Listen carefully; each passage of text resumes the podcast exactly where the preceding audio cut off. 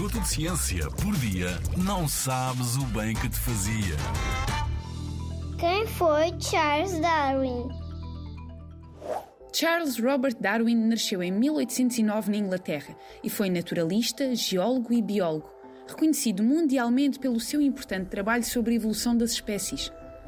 Darwin não se tornou médico como o seu pai desejava e, ao abandonar o curso de medicina, enverdou pelos estudos religiosos, tendo obtido o diploma de padre anglicano em 1831.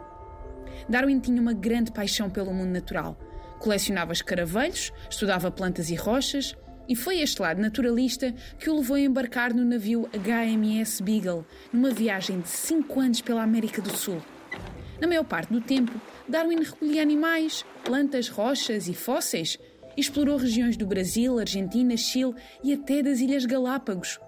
Em 1836, quando regressou à Inglaterra, partilhou com paleontólogos e geólogos os fósseis que recolheu e analisou cuidadosamente as plantas e animais que conseguiu trazer. Tamanha diversidade fê-lo questionar como é que tantas e diferentes espécies se formavam e mudavam ao longo do tempo. Foi por isso que Darwin propôs a teoria da seleção natural. Esta teoria diz que é mais provável que os indivíduos de uma espécie sobrevivam num ambiente e passem os seus genes à próxima geração quando as características que receberam dos pais estão mais adaptadas ao ambiente em que vivem. E assim, os que sobrevivem não são necessariamente os indivíduos mais fortes ou os maiores, mas sim os mais bem adaptados. Apesar de se atribuir esta teoria a Charles Darwin, a verdade é que Alfred Wallace, com quem o nosso naturalista se correspondia, chegou às mesmas conclusões.